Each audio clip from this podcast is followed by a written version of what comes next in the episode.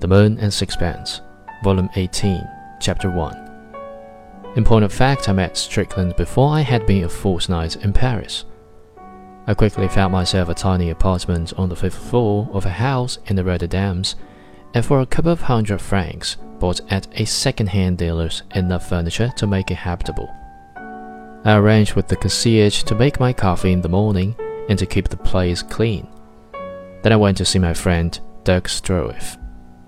Dirk Stroeve was one of those persons whom, according to your character, you cannot think of without a derisive laughter or an embarrassed shrug of the shoulders. Nature had made him a buffoon.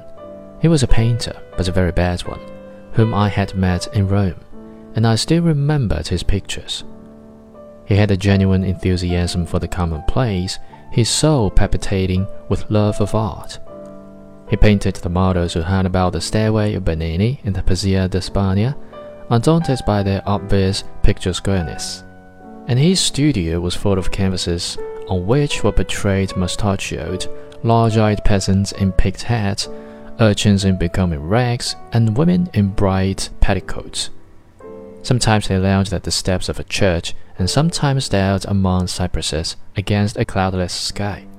Sometimes they made love by the Renaissance wellhead, and sometimes they wandered through the Campagna by the side of an ox wagon. They were carefully drawn and carefully painted. A photograph could not have been more exact. One of the painters at the Villa Medici had called him Le Meta della la Boîte au Chocolat. To look at his pictures, you would have thought that Monet, Manet, and the rest of the Impressionists had never been.